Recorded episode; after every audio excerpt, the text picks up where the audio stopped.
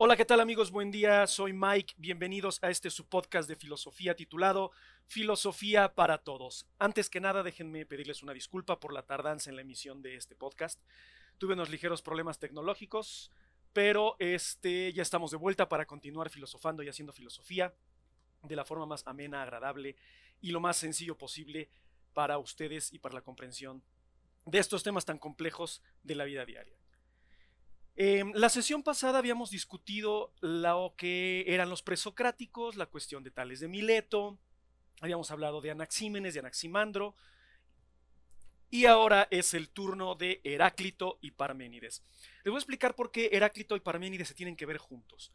Eh, ellos proponen ciertas cuestiones filosóficas, ciertos conceptos, ciertas percepciones de la realidad y de la vida que son un tanto contradictorias o que son un tanto eh, difíciles de comprender, porque se va a hablar de la existencia misma, del concepto de la existencia misma. Entonces, unos atacan a otros, tanto Heráclito ataca a Parménides como Parménides va a atacar a Heráclito, y después va a venir un tercero que va a poner el dilema, bueno, va a tratar de poner una solución al dilema que va a ser Empédocles. No, no es lo que ustedes piensan, sé que el nombre es un tanto eh, extraño, pero él es el que va a tratar de ponerle un fin a esta discusión entre Heráclito y Parménides. ¿Qué nos propone Heráclito? Bueno, Heráclito es un presocrático también, que eh, es conocido como el eh, adivinador. ¿Por qué el adivinador? Porque él va a proponer muchas visiones de la vida y muchas visiones del universo que van a ser un tanto controversiales. Él lo primero que va a, explicarnos, lo primero que va a tratar de poner en, en el plano de la cosmología y la cosmovisión, en lo que es la cuestión del universo, va a ser un concepto conocido como logos. Hemos escuchado la palabra logos en muchos lados, ¿no? Casi todas las ciencias tienen esta, este sufijo que es logos, que podemos entender nosotros como estudio tratado, ¿no? Biología, el estudio de la vida, este, cosmología, el estudio del cosmos. Pero Heráclito lo que nos va a explicar, lo que nos va a tratar de dar a entender con lo que es logos son dos definiciones del griego. Una de ellas es orden y la otra es razón. Todo se tiene que razonar y toda, toda razón tiene que tener un orden. No puede razonarse desordenadamente. Recuerden que lo que ellos estaban tratando de buscar era un ataque en contra de este caos que era el universo. En la mitología griega se hablaba de un caos, luchas, y todas estas luchas tenían que llegar a un fin, a un orden, a un control. Entonces, eso es lo que nos va a enseñar Heráclito. A él no se le, más bien, él no propone ningún arjé, pero él sí va a, se le va a atribuir un arjé en particular. ¿Cuál va a ser este arjé? Bueno, pues va a ser el arjé del fuego.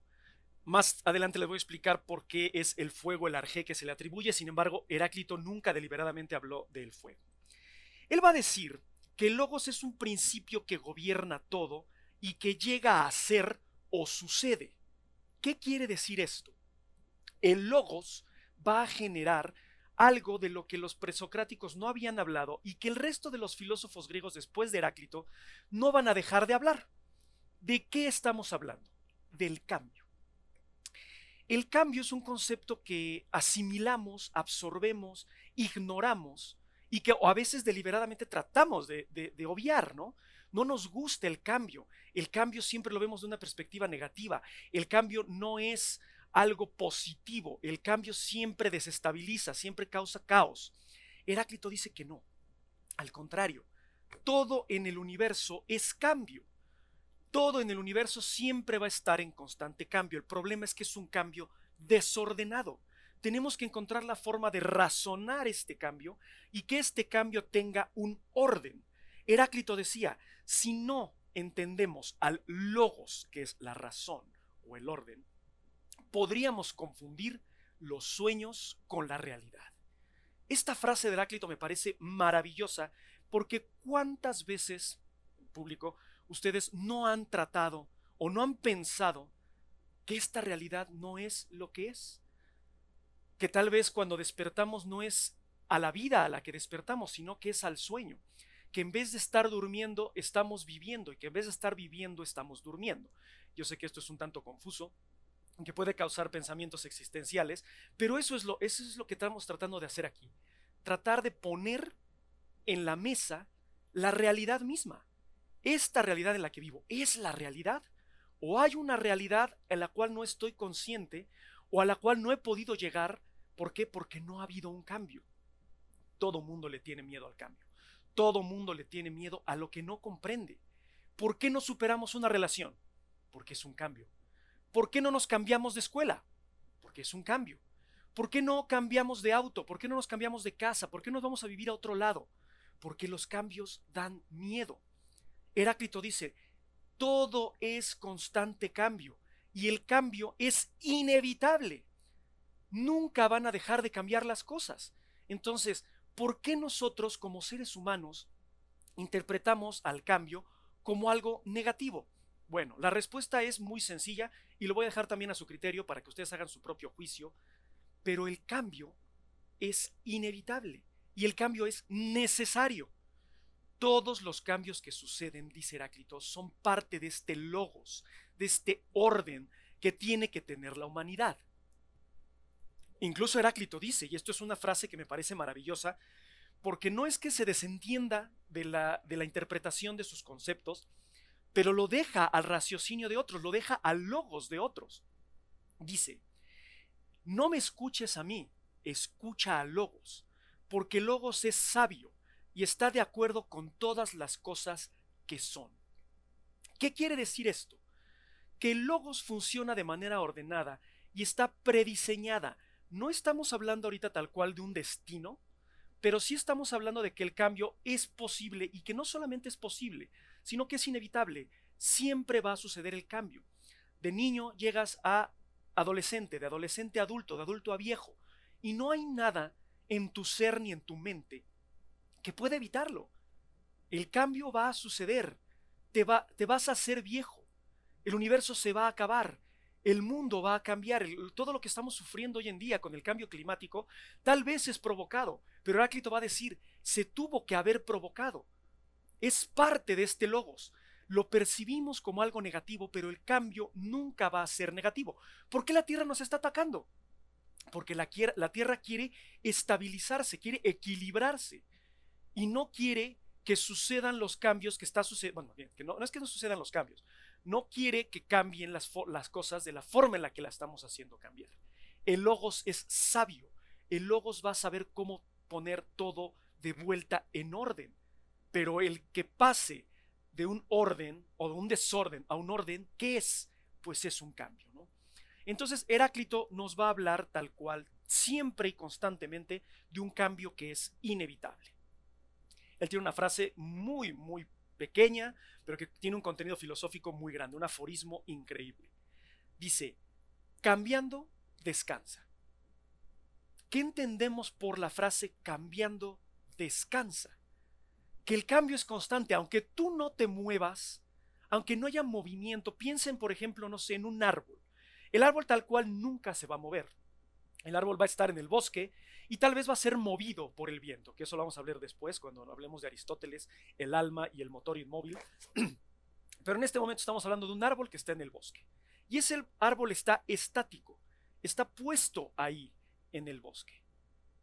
Si no se mueve, ¿no va a sufrir un cambio? Claro que sí, va a sufrir el, paso del tiempo, va a sufrir su crecimiento, va a sufrir eh, situaciones externas, los animales, tal vez un tigre llega y afila sus uñas en él, pero él no se mueve. Entonces Heráclito dice, cambiando, descansa. Puedes estar en total eh, pausa, puedes estar en total reposo, pero el cambio va a ser constante. Y el cambio es una constante, y esto es física. Una vez más, los presocráticos aquí hablándonos de ciencias, de física. El cambio es una constante. La velocidad es una constante. La aceleración puede ser una constante. Bueno, estoy hablando de temas que desconozco, pero bueno, tienen cierta interpretación en el campo de, la física, ¿no? Y tiene muchas frases comunes. Recuerden que los presocráticos trataban de explicar la realidad, la vida tal cual como era, ¿no? Y decía, si tú tienes una, un plato de avena y lo dejas de mover, la avena se asienta. Tú tienes que estar constantemente moviendo la avena para que la avena y el agua estén mezclados y sea una avena digerible. Si tú ves que la avena se asienta, tienes que volver a mezclarlo, no se hace, o sea, era una mezcla heterogénea, para que sea homogénea tiene que estar en constante movimiento. Entonces, fíjense, él, de observar un maldito plato de avena, nos pudo explicar que el cambio es una constante y que para que las cosas no, para que las cosas cambien más bien, tiene que haber siempre un constante cambio. Sé que suena redundante, pero la filosofía tiene estas cuestiones, ¿no? De sonar redundante cuando no lo es. La frase más común o la frase más típica de, Heráclito, o más bien la analogía más, más típica de Heráclito, es una que hace con un río. Imagínense ustedes que están en Egipto y está el río Nilo, majestuoso, en el desierto, bueno, cerca del desierto. Y ustedes deciden meterse a bañar al río Nilo. Y no, no tal cual bañarse, pero se paran sobre el río, ¿no? Y ustedes ven que el río está fluyendo bajo sus pies, constantemente avanzando. Y yo les pregunto, ¿están parados en el río Nilo o están parados en diferentes ríos? ¿Por qué digo esto? Porque el agua que fluye bajo sus pies está en constante movimiento, está en constante cambio. Si ustedes salen del río y se vuelven a meter al río, ustedes no se han parado en el río Nilo una vez más. Se han parado en un río Nilo diferente al que se pararon la primera vez. Y es lo que va a decir Heráclito. Todo siempre está en constante cambio. Y la cita tal cual es, aquel que se para en un río, diferentes aguas fluyen por debajo de él. No es el mismo río en el que te paraste hace cinco minutos que el río en el que estás parado ahora, independientemente de que el río no se ha movido son diferentes aguas, entonces es otro río. Esto es maravilloso porque son cosas de la cotidianidad que no razonamos, no pensamos, las damos por hecho. Y a pesar de que el cambio está frente a nosotros, todo está siempre en constante cambio. Eh, las casas se deterioran, los árboles crecen, los niños envejecen. Damos por hecho que el cambio está ahí, por eso Heráclito va a decir, o repito una vez más la frase, no me escuches a mí, pero escucha a Logos, porque es sabio acerca de las cosas que son. Que estén ahí y que sean no quiere decir que no sean víctimas del cambio. Espero no, no este, haberlos hecho bolas todavía. Este, si tienen alguna duda, recuerden que estamos en una página en Facebook que se llama Filosofía para Todos. Pueden darle like. Y cuando publiquemos este podcast, Ustedes en los comentarios hagan sus, preguntas, sus dudas, y yo con mucho gusto las voy a resolver o a intentar resolverlas, porque también lo, lo interesante de esto es que hagamos una trascendencia, como decía Kant, que ustedes aporten críticas, tanto positivas como negativas, y hablemos de todo, de todos los temas posibles en la filosofía para que ustedes también tengan cierta paz. La filosofía no debe de causar eh, problemas, debe de causar soluciones, aunque se generan problemas de las soluciones. Esto es parte de la filosofía y es lo que a mí me parece bellísimo de la filosofía. Pero bueno, eh, ahora, recuerdan que hace un momento les había platicado que el arjé que se le atribuía a Heráclito era el fuego. ¿Por qué se le atribuye el fuego? Bueno, él habla de un cosmos que está viviendo, bueno, una cita tal cual dice, que está como un fuego eterno. El fuego siempre está en constante cambio. Piensen que los elementos, el agua es movida, el viento es una fuerza que ejerce, causa movimiento, pero el fuego nunca está en reposo. El agua puede estar en reposo, el aire puede estar en reposo, la tierra es lo que más en reposo está, independiente también de que sufre un cambio. Pero piensen en el fuego o en un fuego en reposo. Puede estar el fuego en reposo, muchos me dirán la lava. Bueno, la lava no es fuego, la lava es tierra caliente. Por eso no se puede atribuir como fuego. Entonces pensemos que Heráclito decía que el universo era un fuego que estaba ardiendo constantemente. Todo es cambio. Y por eso se le atribuye a este a Heráclito el arjé del fuego. Tal cual nos va a decir Heráclito, el universo es un fuego eterno que está ardiendo en, de manera desmedida y no puede extinguirse. Ahora, no sabemos a ciencia cierta si el universo puede terminar, eso se lo dejo a los físicos, a los físicos cuánticos, o a las personas que estén encargadas de eso, la verdad estoy hablando al tanteo, no sé en verdad quién se encarga de eso, pero bueno, filosóficamente pensamos que el universo es eterno y que no tiene ninguna falla, ¿no? Ahora, siempre que pensamos en el universo, siempre que pensamos en el espacio, pensamos en caos, los asteroides, los hoyos negros, lluvia de meteoritos, perdón. Eh, Heráclito decía, no es cierto. Tanto los hoyos negros como las supernovas, como las muertes de las estrellas, como la lluvia de meteoritos, que creo que ya había mencionado, este, en fin, todo lo que sucede en el universo no es caos, sino que Heráclito va a decir que todo lo que sucede en el universo sucede justamente. Ahora, tengan mucho cuidado, una cosa es la justicia en materia legal, en materia humana, y otra cosa es la justicia en cuestión de universo, en cuestión de existencia. Que sea justo no quiere decir que sea equitativo, sino que sea necesario. Tiene que suceder lo justo. Aunque a nosotros nos parezca que esa lluvia de meteoritos ha destruido muchos planetas, pues es lo justo que tiene que suceder en el universo. Ha explotado una estrella. Ah, es caos. No, es lo justo. Si nos vamos a teorías creacionistas, pues el Big Bang es caos. Pero de ese caos surge qué? Un orden justo. Entonces Heráclito va a decir que el universo es este constante fuego que funciona y que cambia de manera justa. Por lo tanto, el universo actúa de forma justa. ¿Qué quiere decir? Que también lo que sucede en esta tierra, aunque parezca caos, es justicia. No voy a decir divina, pero sí justicia universal, hablando de universal como cuestión de cosmos, de universo. Si tienen alguna duda, repito, no olviden darle like a la página de Filosofía para Todos y en la sección de comentarios darme sus críticas, sus argumentos y generar un diálogo, generar una especie de foro abierto para que ustedes puedan hacerme llegar todas las, las dudas que les haya causado eh, el episodio de hoy. No he dejado de hablar de Heráclito porque eh, recuerden que al principio les dije que teníamos que hablar de Parménides.